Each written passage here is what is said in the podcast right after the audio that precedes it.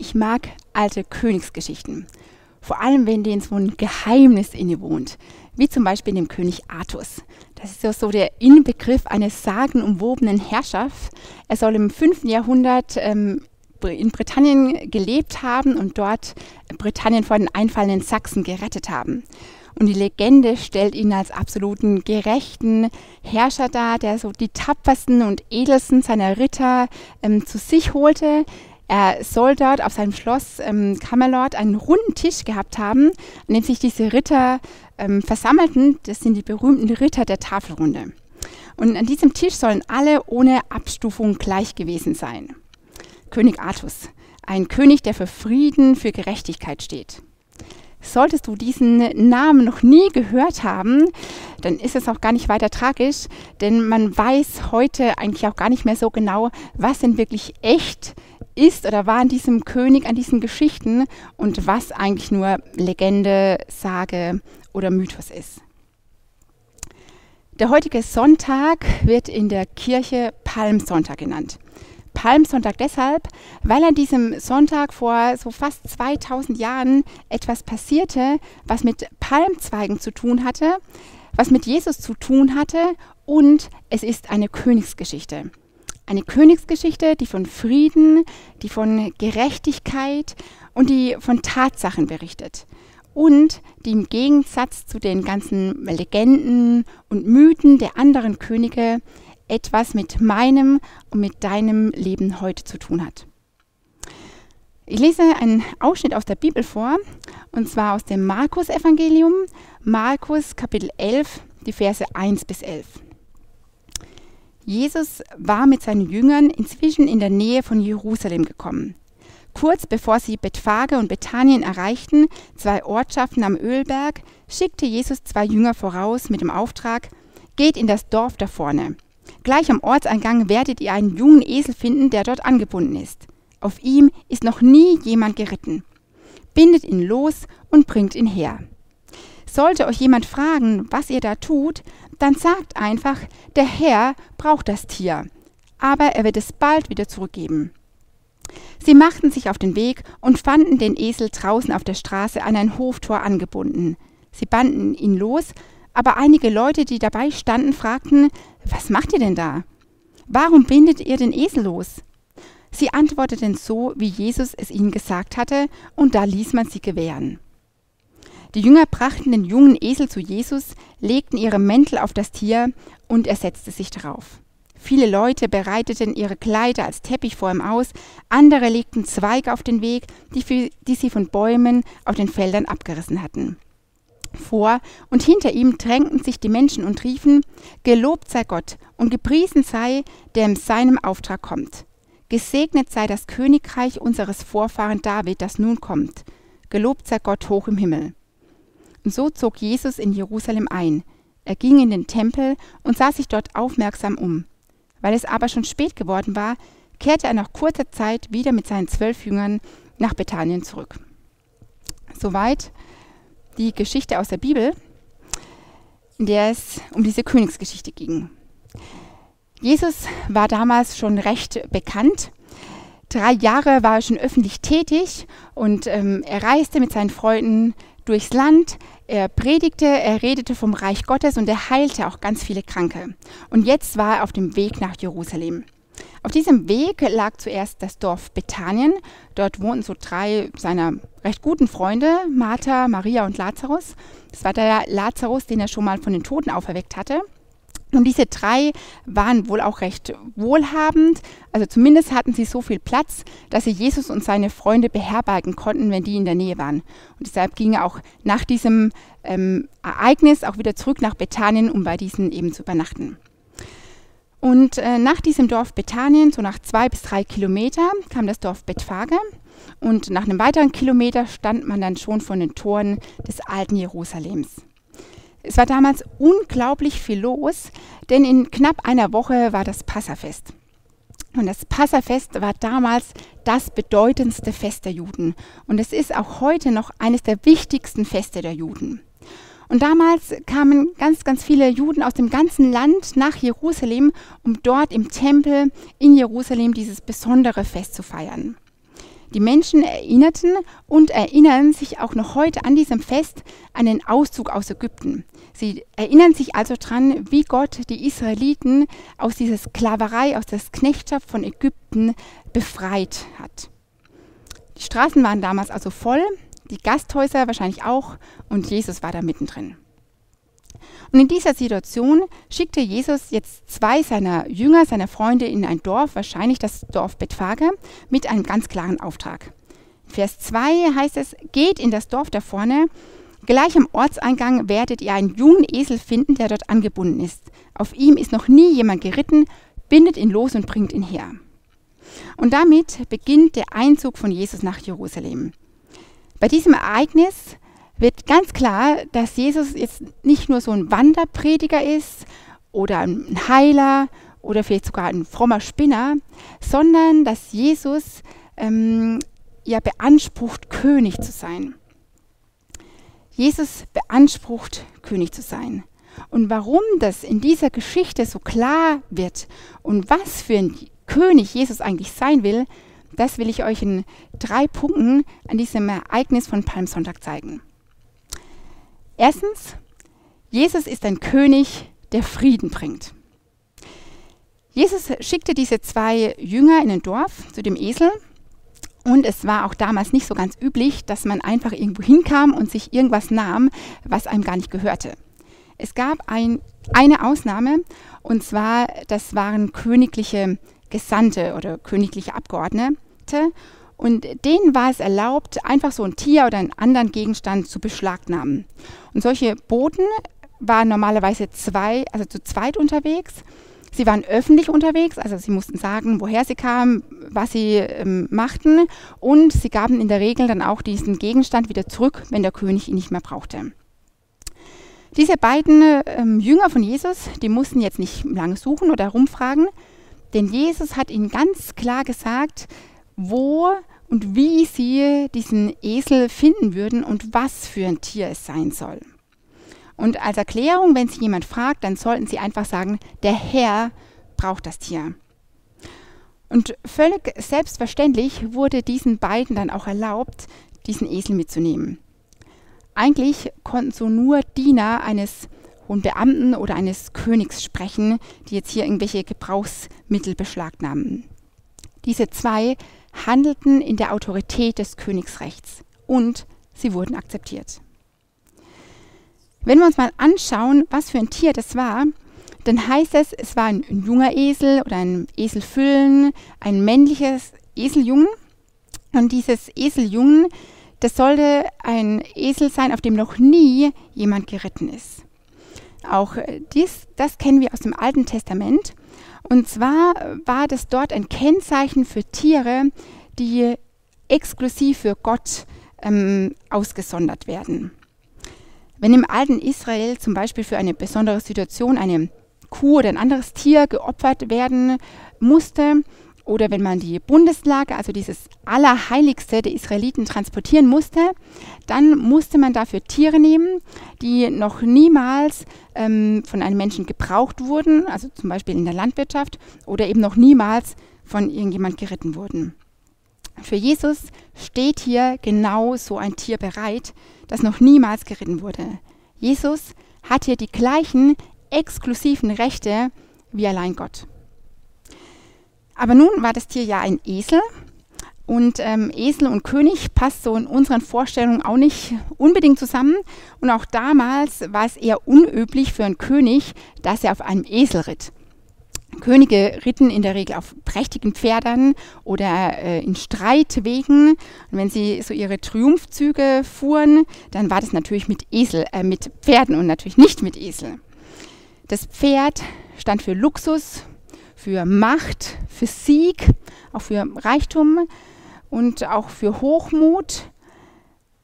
Esel dagegen waren eher ein Bild für Bescheidenheit, für ja, Gewaltlosigkeit. Esel waren in der Regel Lastenträger und weniger Königsträger. Und trotzdem startete Jesus seinen Triumphzug mit einem Esel und nicht mit einem König. Und er zeigt damit, dass es nicht sein Ziel war, die Römerherrschaft zu beenden oder mit Gewalt die irdische Macht an sich zu reißen, sondern er zeigt, dass es sein Ziel war, ein Friedenskönig zu sein, die Lasten zu tragen, ein Lastenträger zu sein. Zuallererst die Last der Schuld, der Sünde zu tragen, aber auch andere, alle anderen Lasten, ja, die uns Menschen fertig machen. Und dieser Triumphzug von Jesus, der beginnt an Palmsonntag, er führt übers Kreuz, wo Jesus die Lasten trägt, und er endet an der Auferstehung, wo Jesus die Lasten zerbricht. Jesus kommt hier als ein König, der anders ist, als ein König, der unsere Lasten in jeder Hinsicht tragen will. Die Last der Zukunftsängste. Wir wissen alle nicht, wie lange das Coronavirus noch so wütend, was es mit uns, mit unserer Gesellschaft, auch mit unserer Wirtschaft macht, wie sicher die Arbeitsplätze sind. Die Last der Sorge, ob das Geld reicht, ob die Eltern im Pflegeheim wirklich gerade so sicher sind, auch die Last der Verzweiflung, gerade auch jetzt so die Last der Einsamkeit, die viele haben, die Last der zerbrochenen Beziehungen und besonders auch die Last der zerbrochenen Beziehung zwischen mir und Gott. Jesus ist ein König, der sich um diese Last kümmern will. Wir dürfen mit ihm darüber sprechen, wir dürfen sie ihm einfach so hinlegen und er hat versprochen, dass er sich unserer Last annimmt. Und genau so wird Jesus dann auch zum Friedenskönig. Er bringt Frieden zwischen Gott und mir. Und er gibt mir das Recht, dass ich mir diesem großen König einfach so sprechen kann, dass ich mit Gott einfach so zu Gott kommen darf. Und er bringt Frieden zwischen meinen Beziehungen. Jesus kann mich mit Liebe, mit Geduld, mit Freundlichkeit ausstatten, gerade auch zu meinen engsten Beziehungen, wo es ja meistens am schnellsten kracht. Und Jesus will mir Frieden und Ruhe in mein Herz schenken. Jesus sagt zu der Angst und zu meiner Sorge, ich bin der König. Und ich bin viel größer als deine Angst und deine Sorge. Und ich hab's im Griff. Vertrau mir. Jesus ist ein König, der Frieden bringt. Zweitens, Jesus ist ein König, dem alle Ehre gebührt. In Vers 7 und 8 heißt es, die Jünger brachten den jungen Esel zu Jesus. Sie legten ihre Mäntel auf das Tier und er setzte sich drauf. Und viele Leute bereiteten ihre Kleider als Teppichform aus, andere legten Zweige auf den Weg, die sie von den Bäumen auf den Feldern abgerissen hatten. Und auch hier gibt es wieder zwei Symbole, die Jesus als König zeigen. Zum einen sind es die Kleider und zum anderen sind es die Zweige. Ein König wurde damals besonders verehrt, oder wir kennen Geschichten, wo Könige besonders verehrt wurden, wenn indem so die Kleider vor den Königen ausgebreitet wurden. Also eine Geschichte steht zum Beispiel auch im Alten Testament vom König Jehu. Ähm, da wird es so beschrieben, dass die Menschen vor ihm Kleider hinlegten, dass diese Könige eben nicht auf den staubigen ähm, Dreck, auf die staubige Straße treten mussten. Manchmal wurden dazu auch noch wohlriechende Kräuter oder Blumen gestreut. Und hier ähm, legen die Menschen Zweige noch auf den Boden. In einer Parallelstelle lesen wir, dass es Palmzweige waren, deshalb auch Palmsonntag. Und dass äh, die Menschen diese Zweige nicht nur auf den Boden legten, sondern dass sie mit den Zweigen auch Jesus so zuwinken, zujubeln. Und auch Zweige gehören zu den Triumphzügen für Könige ähm, ganz eindeutig dazu. Zum Beispiel, wenn die Königin ähm, militärischen Sieg hatten und dann mit diesem Triumphwagen durch die Stadt fuhren. Man schwenkte dann Zweige und man zeigte so dann diesen Königen seine Ehrerbietung. Schon seit der Antike ist der Zweig, vor allem auch die, der Palmzweig, die Palme, ein Symbol der Huldigung und des Siegs. Und Jesus kommt hier als ein König, dem die Ehre, dem diese Ehre zusteht, dem die Ehre eines Königs gebührt. Früher machte man, wenn man eine Kirche, ein Kirchengebäude betrat, einen Knicks oder die Männer ähm, zogen ihren Hut, also setzten ihren Hut oder ihre Kopfbedeckung ab. Und das war so das äußere Zeichen der Ehrerbietung gegenüber Gott. Aber Ehren hat auch viel mehr noch was mit meiner Herzenshaltung zu tun. Und wenn ich Jesus als König ehre, dann hat das immer auch was mit meinem Herzen zu tun, mit meiner Herzenshaltung und nicht nur ein Lippenbekenntnis. Und so ehre ich zum Beispiel Jesus, wenn ich ihn liebe oder wenn ich eine Beziehung zu ihm habe, wenn ich Gemeinschaft mit ihm suche, wenn ich zu ihm bete, mit ihm rede. Ich ehre auch Jesus, wenn ich ihn anbete, wenn ich ihn lobe mit Liedern. Oder ich ehre Jesus als König, wenn sich diese Haltung auch in meinem Tun widerspiegelt und ich nach seinen Richtlinien lebe. Und ob ich jetzt Jesus als König ehre, das hängt nicht an meinen Gefühlen. Manchmal fühle ich mich dann nicht danach, jetzt ein Lobpreislied mitzusingen. Oder meine Richtlinien erscheinen mir gerade viel einfacher als jetzt äh, Gottes Richtlinien. Aber es gehört zum Wesen eines Königs dazu, dass ich ihn immer anbete, ihn immer ehre und nach seinen Richtlinien lebe. Das steht ihm zu. Und Jesus ist ein König, dem auch die Ehre eines Königs gebührt. Ein dritter Punkt. Jesus ist der König, der von Gott kommt. Ich habe ja gesagt, dass äh, beim Passafest die Juden sich an den Auszug aus Ägypten erinnerten.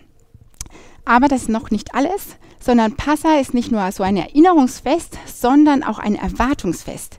Man hofft an Passa nämlich auch auf den zukünftigen Messias. Und der Begriff Messias bedeutet eigentlich Gesalbter. In der Bibel wird der rechtmäßige, von Gott eingesetzte König, der Messias, also der gesalbte König bezeichnet. Als äh, die israelitische, das israelitische Königstum ähm, es nicht mehr gab, da kündigten die Propheten einen zukünftigen Messias an, also einen zukünftigen Herrscher, einen zukünftigen von Gott gesalbten, rechtmäßig von Gott eingesetzten König. Und an genau dieses Versprechen erinnerten und erinnern sich die Juden an Passa. Im Alten Testament wird uns ganz interessanterweise noch eine andere Eselsgeschichte erzählt in Verbindung mit einem König. Und zwar geht es hier um König David. Als König David seinen Sohn Salomo, zum, Salomo zu seinem Nachfolger ähm, macht, dann setzt er ihn auf einen Esel, also genauer gesagt auf ein Maultier, auf sein Maultier. Und so reitet dann dieser Salomo zu der Stelle, wo ihn die Priester zum neuen König von Israel salben. Jahrhunderte später sagen Propheten voraus, dass ein anderer Nachkomme von diesem großen König David der zukünftige Messias sein wird. Und dass dieser Nachkomme auch auf einem Esel in Jerusalem einreiten wird. Dass es sogar ein Eselsjungen sein wird. Das kann man zum Beispiel nachlesen in Sacharja 9, Vers 9. Und äh, die Propheten sagen auch noch mehr voraus, zum Beispiel, dass der zukünftige Messias von Gott kommt und dass seine Königsherrschaft ewig sein wird. Sie sagen auch voraus, dass er arm ist, also eigentlich so ganz anders, als man sich so landläufig ein König vorstellt. Und sie sagen, dass er ein Gerechter sein wird, ein Helfer, dass er ein ewiges Reich der Gerechtigkeit und des Friedens aufbauen wird. Und vor allem, dass er die Verbindung zwischen Gott und den Menschen wiederherstellen wird. Und 500 Jahre nach diesen ganzen Vorhersagen, dann kommt jetzt Jesus. Und er stammt aus der Linie von dem König David, und er reitet aus einem Esels, auf einem Eselsjungen in Jerusalem ein. Er ist auch arm. Und auch alle anderen Vorhersagen, die diese Propheten gemacht haben, die passen wirklich eins zu eins auf diesen Jesus. Jesus ist der Messias, den die Propheten vorausgesagt haben. Jesus ist der versprochene König von Gott. In unserem Bibeltext heißt es in Vers 9, vor und hinter ihm drängten sich die Menschen und sie riefen, Gelobt sei Gott und gepriesen sei, der in seinen Auftrag kommt. Wie schon gesagt, war damals viel los und es war schon auch üblich, dass wenn die Pilger in die Stadt kamen, in Jerusalem zu diesem Fest, dass sie auch von der Menge empfangen wurden. Und diese Menschen, die riefen jetzt Jesus zu, als er nach Jerusalem einzog, gepriesen sei, der in Gottes Auftrag kommt. Das sind Teile aus Psalm 118 und es war damals und ist auch heute noch üblich, dass man diesen Psalm während dem Passafest singt und, oder auch betet. Aber die Menschen, die projizierten jetzt diese Worte auf Jesus und sie projizierten diese Messias-Hoffnung ganz konkret auf Jesus. Jesus sollte dieser versprochene Messias sein. Ich weiß nicht, ob die Menschen das damals ob das denen allen so klar war, ob sie wirklich alle wussten, was sie denn da so sagten, was sie Jesus zuriefen. Mit Sicherheit gab es auch so den einen oder anderen, der der Euphorie vielleicht einfach nur mitrief, aber trotzdem verkündeten sie dabei ja eine Wahrheit über Jesus. Jesus ist der Messias, der zukünftige, der von Gott eingesetzte König. Christus ist übrigens nur die griechische Übersetzung von Messias. Wenn wir also Jesus Christus sagen, dann sagen wir eigentlich nichts anderes als Jesus der Messias, Jesus der König. Ein Kennzeichen von diesem Messias ist auch, dass seine Herrschaft nicht auf Israel beschränkt ist. Jesus selbst verspricht uns zum Beispiel in Markus 8, dass er eines Tages wiederkommt und dass er dann mit Herrlichkeit und mit Macht kommt, dass er ja für jeden sichtbar kommt und dass jeder ihn dann auch als König erkennen kann. Oder in der Offenbarung, also dem letzten Buch in der Bibel, da werden uns ja wie so Streiflichter äh, manche Dinge gezeigt oder Dinge gezeigt, die uns in der Zukunft so erwarten. Und da heißt es in Offenbarung 5, dass Jesus auf dem Thron sitzt und dass wirklich jedes Geschöpf ihn anbeten wird. Oder in Offenbarung 19, ähm, da ist so ein Bild, dass Jesus unglaublich prächtig auf einem weißen Pferd sitzt und dass er ähm, an seinem Gewand, das ganz prächtig ist und an seiner Hüfte dann steht, König über alle Könige und Herr über alle Namen. Dass das der Name von Jesus ist. König über alle Könige und Herr über alle Herren. Und beim Sonntag reitet Jesus als König in Jerusalem ein. Ein König, der anders ist, anders handelt, als so die landläufige Meinung von einem König ist. Und sicherlich haben ihn damals auch nicht alle als König erkannt, wenn er da so mit seinem Esel und ja ärmlich in Jerusalem einzieht. Und doch zeigen unglaublich viele Details dieses ja königliche Wesen von Jesus. Es gibt viele alte Königsgeschichten, die vielleicht auch interessant sind, aber es gibt nur einen König, der heute noch mein Leben genauso berührt und verändern kann, wie das schon das Leben von vor 2000 Jahren getan hat. Jesus ist König. Alle Linien im Alten Testament laufen auf Jesus als den Messias, als den gesalbten König zu. Er selbst sagt, dass er der Messias ist. Die Menschen, gerade hier auch beim Einzug von Jerusalem, jubeln das ihm zu. Jesus, der Messias. Und er wird einmal sichtbar als König des Universums erscheinen. Das sagt uns die Bibel. Und Jesus ist mein König. Jesus ist ein König, der ja meine Last tragt und tragen will. Jesus ist ein König, der mir Frieden schenkt, der mein Herz beruhigen will. Und Jesus ist ein König, ja, dem auch alles zusteht, dem meine Ehre gebührt, dem es zusteht, dass ich nach seinen Richtlinien lebe und dem ich mit meinem Leben dienen will. Amen.